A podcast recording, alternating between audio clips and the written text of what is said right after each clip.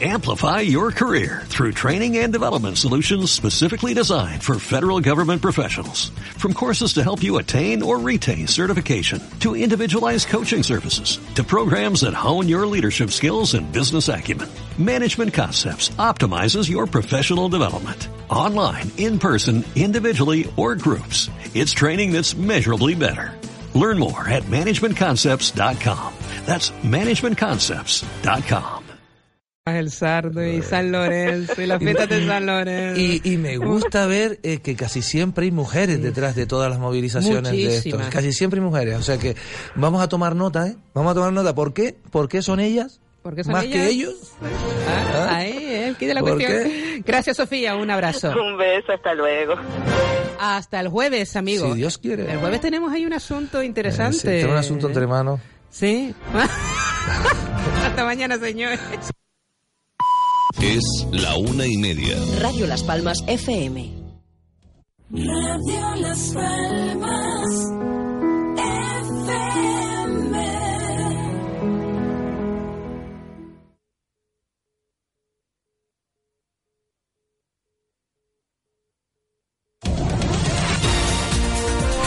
Hola, ¿qué tal? Muy buena tarde, la una y 30 minutos en Canarias. Comenzamos el tiempo para la información en Radio Las Palmas con una noticia no adecuada, inesperada y bueno, eh, lo cierto es que se le puede sacar indudablemente eh, mucho análisis. Eh, hay que repetir el túnel para poder rescatar a, a Julen. Hoy resulta que se informa al respecto que el rescate de Julen eh, no se ha podido realizar por parte de los mineros. Ya saben que estábamos en el tiempo de lo que de que los mineros intentasen perforar esos cuatro metros que eh, se considera, se cree eh, llegue hasta donde esté Julen, en ese túnel paralelo. Bueno, pues resulta que ese túnel eh, paralelo, vertical, al, que, en el que cayó Julen, hay que volver a repetir la perforación. Se han equivocado en el tamaño. Si resulta que, bueno, eh, que no cabe eh, esos tubos, eh, que deben de intentar en definitiva esa es la razón de, de esos tubos, que las tierras no caigan sobre las personas que bajen a, a través de él. Bueno, pues al parecer ha habido un error en las dimensiones del túnel. Eh, como bien digo, se pueden hacer mm, muchas cábalas, se pueden hacer muchísimos comentarios al respecto, pero creo que lo mejor es dejar las cosas como, como están. Al margen de esto, eh, que indudablemente centra muy mucho la atención informativa en todo el país, tenemos que hablar eh, del el Congreso de los Diputados. Hoy un asunto estrella, el alquiler. Ya saben ustedes que el gobierno socialista ha sacado adelante un decreto con medidas de alquiler que bueno, que no convence a Podemos y a partir de aquí ya nada que hablar porque es su principal socio para poder aprobar eh, todo aquello que el gobierno socialista considera que debe eh, de salir adelante. Podemos lanzar un aviso a Pedro Sánchez, tumba el decreto de alquiler del gobierno por no poner límite a los precios y lo cierto es que el ministro de Fomento dice que este decreto es tan solo una primera respuesta, lo que significa que consideran que el gobierno de España a partir de ahora puede eh, y va, eh, más que poder, va a llevar adelante alguna que otra iniciativa precisamente hablando sobre alquileres. José Luis Ábalos. Es esencial reconocer la situación actual en la que se encuentran las familias españolas que viven en alquiler, que necesita de una acción pública inmediata y urgente, tal y como lo avalan, por ejemplo, estos datos. Por un lado, el 43% de las familias españolas que viven en régimen de alquiler de mercado sufren sobreexposición financiera a los gastos de vivienda de acuerdo con Eurostat, siendo esta cifra la más alta de los países de nuestro entorno. Y por otro lado, el incremento de los procedimientos de desahucio derivados de contratos de alquiler.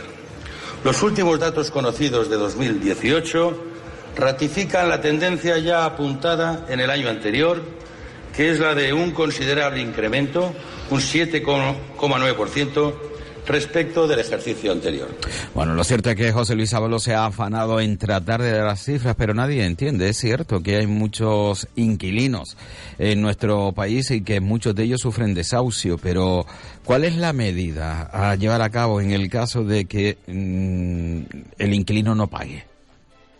Ampliar más los meses para que esté sin pagar y, cueste más el desahucio o que existan medidas de protección por parte del gobierno, pero que tampoco afecte a los que a lo, al arrendador.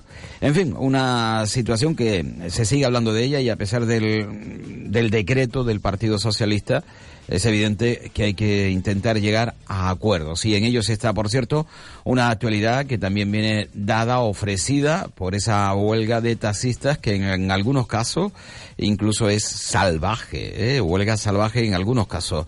No todos son así, pero es evidente eh, que en cuanto uno actúe eh, fuera de la ley, porque actúan fuera de la ley, parece que todo el colectivo o se tiñe de gris y de oscuro. No es así pero también creo que es el propio colectivo quien debe asegurar que otros compañeros no actúen de manera vandálica, como está ocurriendo tanto en Madrid como en Barcelona. Y por cierto, la ministra de Hacienda, María Jesús Montero, que ha presentado el Real Decreto Ley sobre medidas en materia tributaria y catastral, eh, también en la mañana hoy en el Congreso de los Diputados. Eh, nos viene bien eh, para acercarnos hasta la Comunidad Autónoma de Canarias y conocer algunas cuestiones importantes para nuestra tierra. Por ejemplo, ya saben ustedes que el nuevo presupuesto, a medida que se va conociendo, resulta elimina ventajas fiscales del REF. Eh, bueno, hoy la consejera de Hacienda del Gobierno de Canarias, Rosa Dávila, asegura que no es un olvido tal y como han comentado la eliminación de las ventajas de, del REF canario y pone a Canarias en una encrucijada, una situación realmente complicada. Imagínense ustedes el esfuerzo que viene realizando, por ejemplo, Canarias para convertirse en plató mundial del cine y de series. Y resulta que, claro, si esos beneficios fiscales se van al garete, pues nada, eh, muchos años de esfuerzos económicos para, para nada. Rosa Dávila. Desde el 23 de octubre, en el que las ministras dirigieron su proyecto de propuesta general de presupuestos a la a Bruselas, donde anunciaban ya, no, no concretaban, pero anunciaban que iban a tocar el impuesto de sociedades, dirigí eh, sendas cartas a las dos ministras, tanto a la ministra de Economía, Nadia Caldiño, como a la ministra de Hacienda, diciendo que en Canarias había un régimen específico con una fiscalidad diferenciada que permitía que las empresas se implantaran en Canarias y que teníamos unas deducciones en las que incluía yo misma la propia zona especial canaria. Esa carta tuvo una contestación que fue muy preocupante por parte de la secretaria de Estado de Hacienda eh, y en ella nos contestaban que sí, que había una zona especial canaria. A esa carta se le volvió a mandar otra carta diciendo, oiga, me preocupa su contestación porque no es solo la herramienta de la SEC, la SEC es una herramienta más pero aquí las deducciones por inversiones en activos fijos, otras deducciones para la creación de empleo, o por poner un ejemplo, la atracción para que se produzcan en Canarias las grabaciones de grandes producciones audiovisuales, todo el sector audiovisual que se ha ido montando a lo largo de, de los años gracias a estas deducciones que hay específicas para Canarias y que tienen un diferencial con el resto de España, pues se las han llevado por delante con la ley de presupuesto. Con lo cual yo no puedo atribuirlo a un olvido, puesto que eh, tuvimos, nos cruzamos cartas y fueron advertidas las ministras. Así se ha manifestado esta misma mañana Rosa Dávila, consejera de Hacienda del Gobierno de Canarias, de Fernando Clavijo.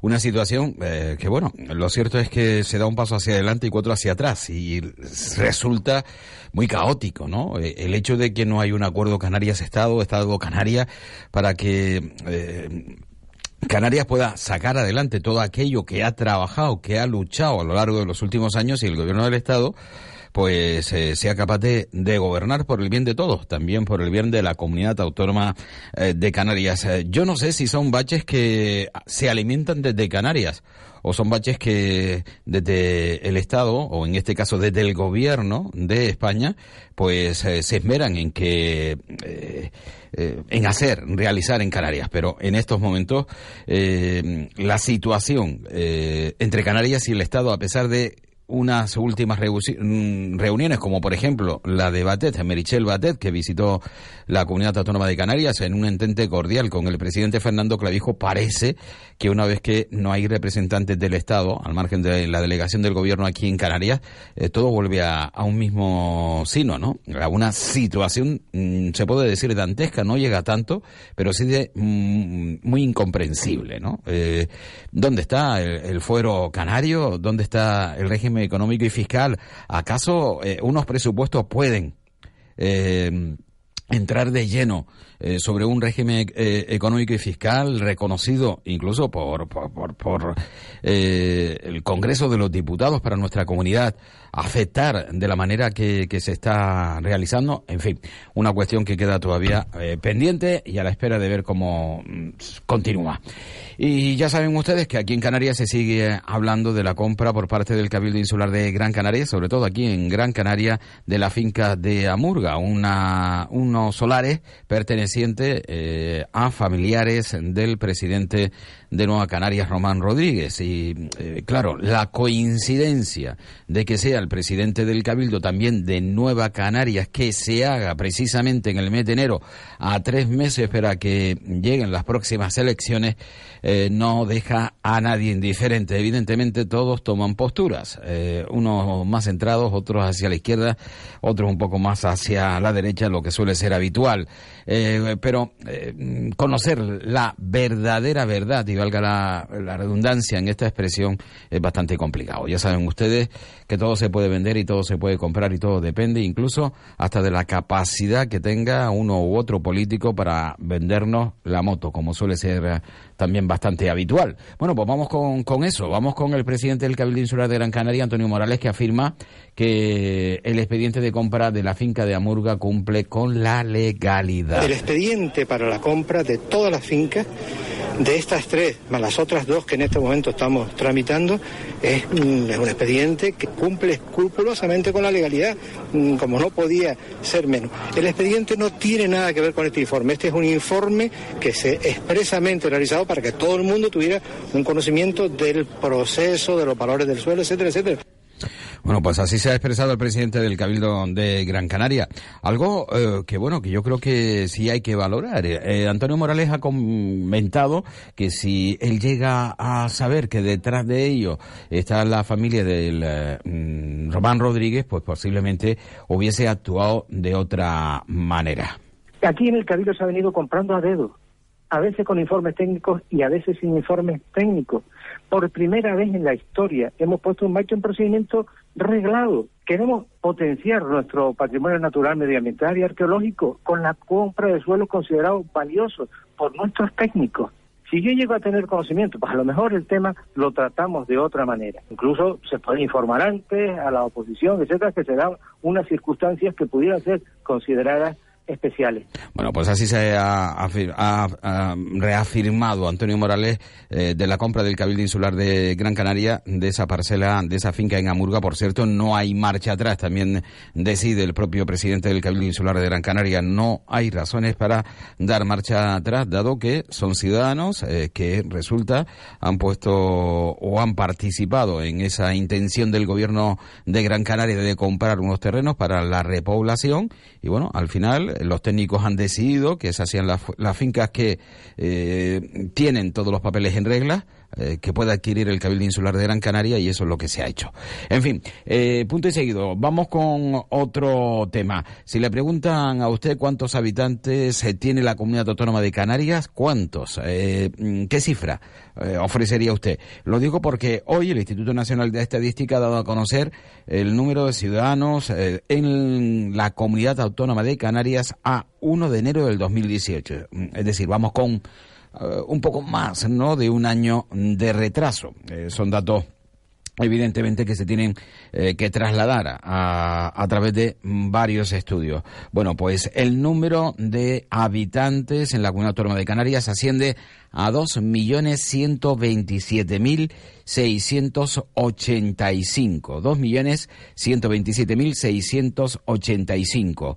Estamos hablando de 19.564 más que el año anterior, el 2017, 1 de enero del 2017. Durante el año 2017, eh, en definitiva, 19.564 nuevos habitantes en la comunidad autónoma de Canarias hasta alcanzar la cifra de 2.127.685.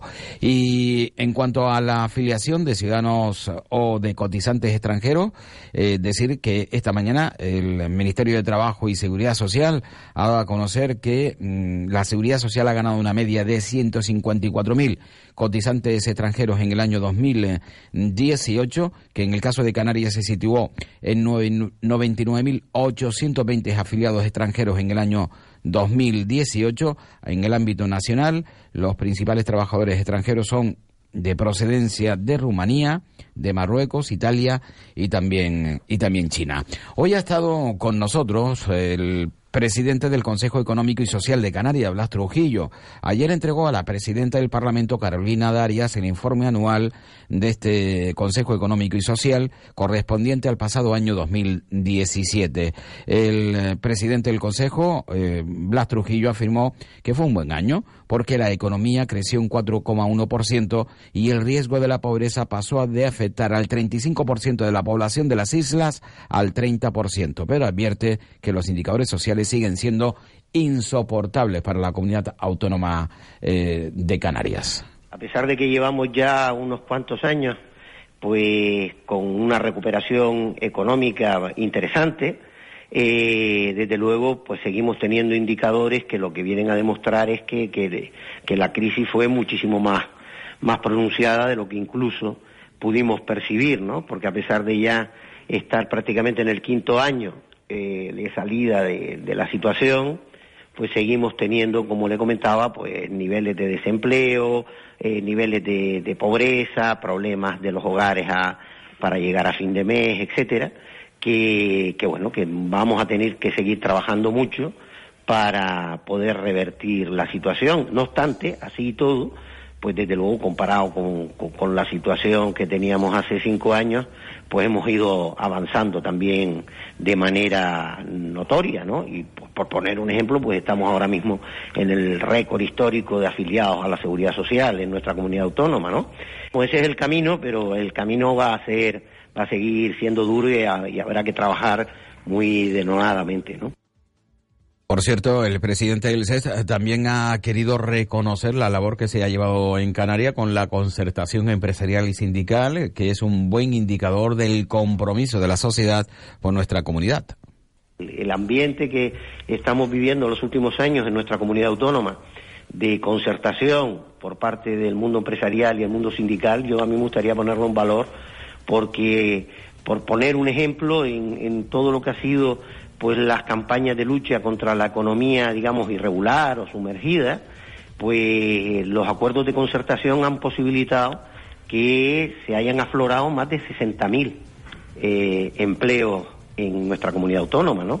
En colaboración con la Inspección de Trabajo y la, la, propia Consejería de Empleo. Y eso son buenas noticias. Cuando, digamos, todo el mundo rema en la misma dirección para abordar estos, estos problemas, pues debemos señalarlo como un buen indicador de madurez y de, y de compromiso. Hablando de indicadores, por cierto, ya saben que Canarias normalmente sale eh, siempre en la cabeza del ranking o en las primeras posiciones, depende de cómo se mire esa clasificación, obviamente, siempre en los puestos más inadecuados, o al menos menos deseados, ¿no? Eh, no inadecuados, sino menos deseados. Eh, hoy Asier Antón, el presidente del Partido Popular en Canarias, ha querido precisamente señalar este dato, ¿no? Que tras 30 años de gobierno de coalición canaria hay que buscar un nuevo modelo de gestión, dado que los indicadores que presenta Canarias son lamentables y patéticos. Tenemos los mayores y mejores recursos de la historia, porque el Partido Popular los plasmó en el año 2017 y en el año 2018 los presupuestos generales del Estado. Hemos aprobado dos herramientas vitales, potentes, como el régimen económico y fiscal, la actualización de nuestro REF y el Estatuto de Autonomía. Canarias tiene los mayores recursos de la historia, con dos herramientas fundamentales, que es el REF y el Estatuto de Autonomía, y a pesar de tener eso, tenemos los peores indicadores en lista de espera sanitaria, los peores eh, indicadores en materia de desempleo. Estamos muy por encima de la media nacional en desempleo, por no hablar del desempleo juvenil, que ahí ya no salimos de la tabla. Por no hablarle de las 40.000 familias que esperan por una vivienda digna. Tenemos los peores ratios también en materia de pobreza y pobreza infantil. El último informe de UNICEF se nos ponían los pelos de punta de la gravedad en la que estamos viviendo. Entonces, la pregunta es, si usted tiene más recursos que nunca, tiene dos instrumentos fu- fundamentales, ¿qué está pasando? Pues la respuesta es fácil, que hay que cambiar el modelo de gestión de esta tierra. Coalición Canaria lleva tres décadas gobernando en Canarias, lleva 30 años. En Andalucía ha habido un cambio de gobierno y hoy lidera el Partido Popular y estoy convencido que va a haber un cambio, sin lugar a dudas, al desarrollo económico y social de Andalucía. Por eso mismo aspiramos aquí a liderar un cambio en Canarias después de tres décadas de Coalición Canaria. 11 minutos para que sean las 2 de la tarde aquí en, en Canarias, en la reunión del Comité Científico de Evaluación y Seguimiento del Fenómeno Volcánico en Canarias para buscar puntos de encuentro en relación al terremoto de magnitud 4,2 registrado el pasado viernes entre Tenerife y Gran Canaria, mm, dado que desde el año 1989 no se había producido un terremoto sentido como ese, desde el año 1989. Conclusiones. El seísmo es de origen tectónico, habitual, de intensidad moderada y sin riesgo para la población. María José Blanco, directora del Instituto Geográfico Nacional, Lucas Diauria, director del área de vigilancia volcánica de Invocán, y Blanca Pérez, viceconsejera de Medio Ambiente y Seguridad del Gobierno de Canarias, hablaron al finalizar esta reunión con los medios. Fue de manera aislada en aquel momento, aunque pudiera ocurrir que se dieran eh, situaciones similares, pero eh, que no sin riesgo para las personas. Esto es una situación algo habitual que es por donde se libera eh, tensiones regionales. Es el sistema eh, entre Tenerife y Gran Canaria. Sin duda el riesgo sísmico no es alto en comparación con otros sitios en el mundo, pero no es algo que, mm, que se pueda descartar, es algo que tenemos que tener en cuenta. Los valores de la sociedad dicen algunos que se, que se van perdiendo o al menos se van transformando o, o en todo caso ajustando a los nuevos tiempos. Hoy ha estado también aquí en los micrófonos de la radio Nieves Caballero, es psicóloga y ha hablado de la importancia que tiene la familia en la sociedad y que precisamente la familia está en crisis. La familia, la familia ya lo he dicho que es la clave de todo. La familia, por desgracia, está en crisis y tenemos que retomar esos valores familiares. En la familia se forman el temperamento, los caracteres de, los jóvenes que luego serán adultos y serán y tendrán o, no problemas dependiendo de la vinculación que establezcan con sus familiares. Tenemos que ir al, al inicio de todo y el inicio de todo es la familia. Bueno, vamos a continuar en el Ayuntamiento de Las Palmas de Gran Canaria ya nos acercamos hasta la capital de Gran Canaria. Pone en marcha eh, la primera lavandería social de toda España. El nombre parece un poco ro- rocambolesco. Primera lavandería social de España. No, no es la primera lavandería social. Eh, es una manera, un eufemismo. El Ayuntamiento de Las Palmas de Gran Canaria va a entregar bonos a aquellas personas que tengan necesidad eh, para que puedan lavar y secar la ropa de manera totalmente gratuita. Es decir, hay que ir a una lavandería eh, que ya eh, está acordada por parte del Ayuntamiento de Las Palmas de Gran Canaria tras un vale que le hace o un bono que le hace el Ayuntamiento de Las Palmas de Gran Canaria. No es que sea una lavandería social. Eh, el nombre vuelvo a indicarlo una vez más. Es bastante llamativo. En definitiva, se pone en marcha y me parece muy buena idea por primera vez en toda España que el Ayuntamiento de Las Palmas de Gran Canaria va a poner en marcha un número de tarjetas a personas que no disponen de los suficientes recursos económicos para que puedan lavar y secar la ropa de manera totalmente gratuita. Jacinto Ortega. Es un- una medida eh, novedosa en la ciudad de Las Palmas de Gran Canaria y creo que además que tenemos el placer de poder confirmar que somos pioneros en toda España. Es la primera vez que eh, a través de un área social, en este caso cohesión social en, nuestra ciudad, pues llegamos a un acuerdo de colaboración con una lavandería social para una cosa tan elemental ¿no? y que se produce a diario en todos nuestros hogares, en hogares con dificultades económicos-sociales, eh, a veces el lavado eh, no es posible por falta de agua, por falta de, lavadoras o por falta de, secadoras. ¿no? Pues bueno, nosotros eh, lo que queremos es complementar esas atenciones que nosotros le damos a nuestras familias, ¿no? a las familias más vulnerables. Y creíamos que eh, el lavado de, las prendas es algo importantísimo. Yo creo que forma parte de- del querer eh, que, que, bueno, que las personas consigan pues encontrarse bastante bien, ¿no? Y, Bueno, pues eh, al final yo creo que hay que hacer, eh, bueno, pues un intento de entender la importancia que tiene lavarse cada día. Trataba de explicarlo el concejal, ¿no? Eh, La importancia que tiene lavar la ropa eh, para ir con, con ropa limpia. ¿Cómo lo explicamos? bueno, pues la necesidad de ir limpio, de ir aseado, evidentemente, en esta sociedad. La una y 53 y la paterna que va a tener ya en el próximo mes de abril un nuevo parque, una vieja aspiración vecinal, dijo el alcalde Augusto Hidalgo, que será, como digo, una realidad en el próximo mes de abril. Estamos hablando de una reivindicación vecinal de muchos años, donde los vecinos de la Paterna llevan reivindicando que uno de los barrios con más población de la ciudad de Las Palmas de Gran Canaria se encontraba con la insólita situación en la que no encontraba zonas verdes para poder tener una zona de esparcimiento y que curiosamente eh, tenían en medio del barrio una gran zona libre, que además era municipal y que se había convertido en un estercolero con alcantarillas al aire libre, eh, con malos olores. Bueno, pues eh, ahí, ahí precisamente donde están eh, los eh, aparcamientos de Global. Eh, al comienzo de la Paterna. Bueno, pues en toda esa zona irá el nuevo Parque de la Paterna, que según el alcalde estará ya a disposición de los vecinos el próximo mes de abril. Eh, cinco minutos para las dos de la tarde en Canarias. Ayer estoy planchando, me llaman por teléfono, me olvido y ¡zas! quemo las sábanas. Y esta mañana veo que en el corte inglés hay un 50% de descuento en juegos de cama, fundas nórdicas, toallas, albornoces, sartenes, cuberterías, artículos de mesa y decoración. ¿Feliz coincidencia? No, son las rebajas del corte inglés que están por todas partes. Más Palomas Costa Canaria llega a Fitur 2019. La cita en el gran evento internacional de turismo del 23 al 29 de enero en Madrid. Más Palomas Costa Canaria presentará el proyecto DUSI Destino Sostenible e Inteligente. El Carnaval Internacional de Maspalomas con la temática La Luna Maspamón. El Gay Pride Maspalomas y el Winter Pride Maspalomas. Y la gran cita musical del verano Maspalomas Soul Festival. Más Palomas Costa Canaria en Fitur 2019.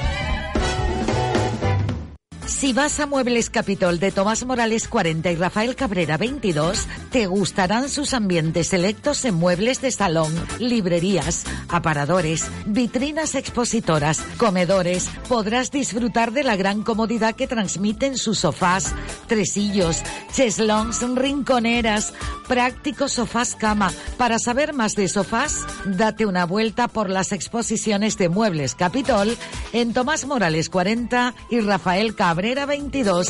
Sus modelos y precios son los mejores. Compruébalos. Bueno, nos acercamos hasta lo que va a ser o puede ser el Carnaval de las Palmas de Gran Canaria 2019.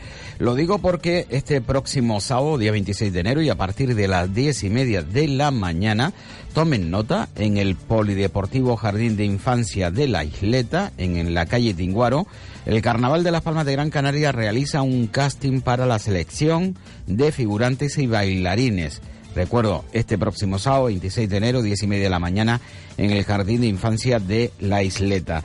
Ya les adelanto que el año pasado se presentaron 160 personas, 160 personas eh, para el casting y eh, la mitad de ellas, 80, tuvieron la oportunidad de pisar las tablas del escenario de Parque de Santa Catalina. ¿eh? De las 160, 80 participaron como bailarines o figurantes en el Carnaval de las Palmas de Gran Canaria. Y el carnaval que abre hoy martes, 22 de enero, la convocatoria para participar con un establecimiento en la zona de ocio del carnaval, eh, es decir, lo que se suele re- conocer normalmente como un chiringuito, ¿no? Pues nada, quien quiera tener eh, mm, chiringuitos de copas o de mojito, así como puestos de comida y de golosina, eh, que van a estar en la Plaza de Canarias, en el recinto de la fiesta, saben que a partir de hoy se abre ya la inscripción. Se va a mantener abierta hasta el viernes 1 de febrero. Eh, ya saben, mm, se puede acceder a través de la página web eh, de lpacarnaval.com para una mayor información. Eh, miramos hasta eh, el Consejo de Gobierno que se celebró ayer en La Gomera, eh, tan solo para dejar patente que se aprovechó precisamente ese primer Consejo de Gobierno celebrado en la isla de La Gomera para eh, anunciar varias actuaciones que el Gobierno de Canarias va a realizar, a llevar a cabo en la isla de La Graciosa. Y ahora queda la siguiente parte del trabajo y es ultimar y conectar las viviendas, meternos dentro de las viviendas para que, independientemente de que la red esté, si las viviendas siguen vertiendo el pozo negro y no conectan con el saneamiento, pues obviamente eh, no hemos resuelto prácticamente nada. ¿no? Bueno, seguimos hablando de lo que es actualidad, por cierto. Eh, Global ha presentado sus nuevas 15 guaguas en una etapa de renovación de flota nunca vista antes, según su propio director general, Víctor Quintana, que ha agradecido precisamente al actual eh, Cabildo de Gran Canaria el respaldo a la compañía con una inversión de casi 50 millones de euros a lo largo del presente mandato. Hay que decir que Global tiene previsto alcanzar una suma de 211 vehículos nuevos antes de final de año, de los cuales 146 están ya operativos. Y Canarias y Baleares, que registran más muertes por ahogamiento que por accidentes de tráfico en el año 2018. Hoy el periódico La Provincia destaca que varias palmeras caen en la Vega de San José. Eh, palmeras que da la sensación, según Federico Batista, un vecino, que están podridas, se irán cayendo una a una y que puede causar eh, graves daños teniendo en cuenta que pasan cada día cientos de niños para ir al colegio precisamente por esa zona, por la calle Córdoba, en la zona de San José, en Las Palmas de Gran Canaria. La Policía Nacional que ha detenido aquí en esta ciudad a un joven de 28 años con antecedentes policiales Amplify your career through training and development solutions specifically designed for federal government professionals. From courses to help you attain or retain certification, to individualized coaching services, to programs that hone your leadership skills and business acumen, Management Concepts optimizes your professional development. Online, in person, individually, or groups. It's training that's measurably better. Learn more at managementconcepts.com. That's managementconcepts.com.